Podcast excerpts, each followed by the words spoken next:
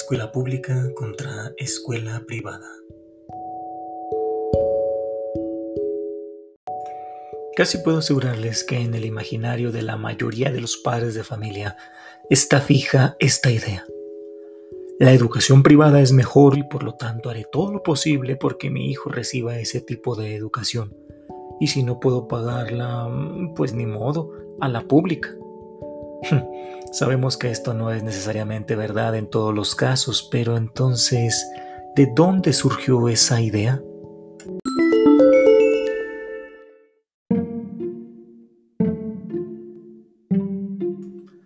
En la década de los noventas, muchos padres buscaron para sus hijos escuelas privadas donde se impartiera inglés y computación. Yo me pregunto, ¿los alumnos que recibieron esa educación tuvieron más probabilidades de éxito en el ambiente profesional. No podemos negar que llevaban una ventaja con el simple hecho de presentar un certificado que avalara esos saberes, aunque muchas veces no fuera esto totalmente cierto. Pero entonces, los alumnos que no recibieron esos conocimientos o esa educación, ¿estuvieron en total desventaja?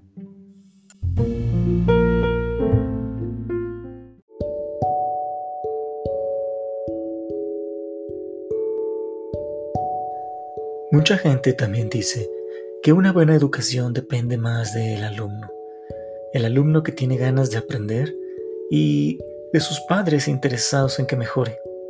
Por lo tanto, no importa la escuela donde está inscrito, el famoso dicho de el que es perico donde quieres verde, pero todas las ideas llevadas al extremo son cuando menos inexactas. Claro que la escuela importa, me refiero al concepto de escuela en un término amplio no como un edificio donde se recibe un servicio, no, sino como una institución viva que incluya las instalaciones, la seguridad, los servicios extras, el personal técnico, los docentes, etc.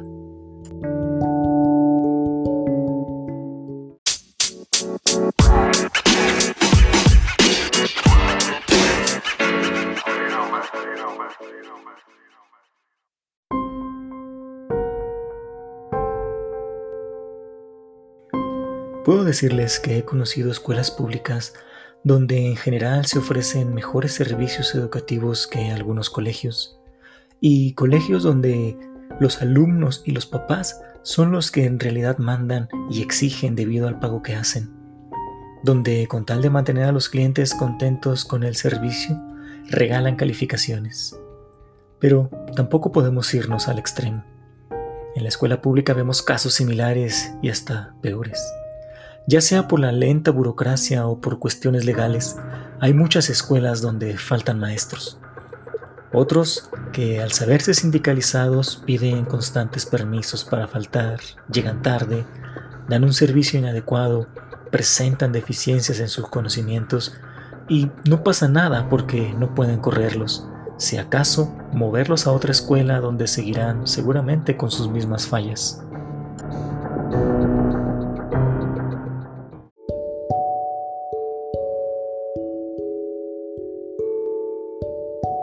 Pero hablemos claro y en términos generales. ¿Cuál servicio educativo es mejor? Siento que para dar una buena respuesta debemos quitar la etiqueta de pública y privada. Saber que ni todos los colegios son buenos ni todas las escuelas públicas son malas. Por eso creo que debemos fijarnos primero en los docentes. Algunas madres de familia sí lo hacen. ¿No es verdad que algunas de ellas buscan que sus hijos reciban clases de un determinado maestro y a veces evitan a toda costa a otros. Creo que ser bueno o mal docente es un perfume que se esparce y es difícil ocultar esa fragancia. Las madres de familia reconocen a los docentes que se esfuerzan, a los tenaces, a los que cumplen y exigen, y por lo mismo a veces también los evitan.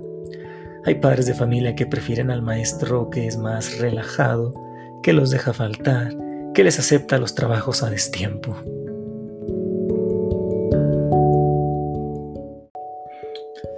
En resumen, la calidad de la educación va a depender más del docente que de la escuela. Pero si además ese docente tiene un salón bien iluminado, con todos los servicios básicos funcionando, acceso a Internet de buena calidad, con buenas instalaciones en general, es claro que hay muchas más probabilidades que el alumno aprenda. Aún así, aunque tuviera todas esas condiciones, si el alumno o el padre de familia no están interesados en la educación, sería un desperdicio gastar en colegiaturas.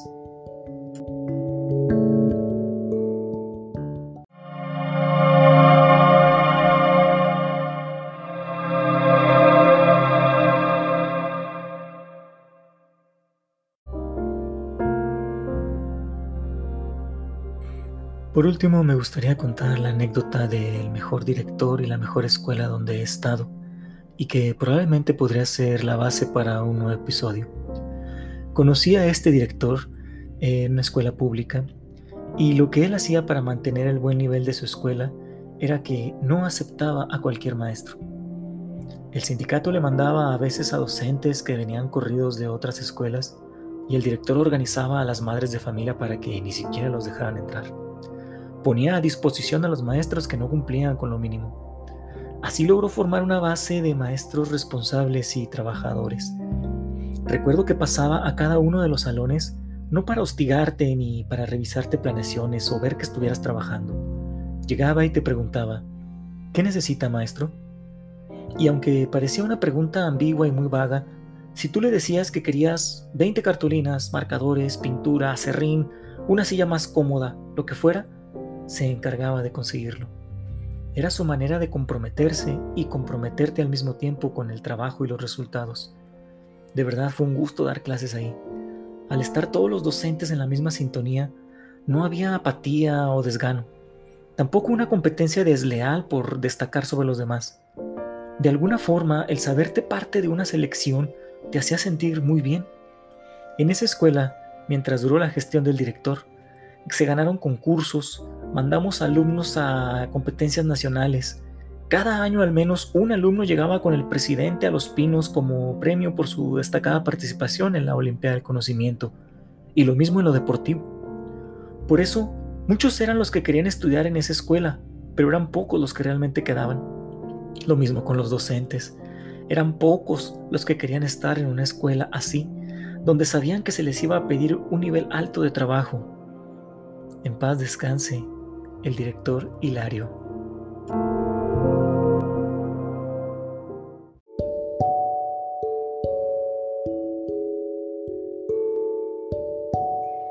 Y para ti, ¿cuál servicio educativo es mejor?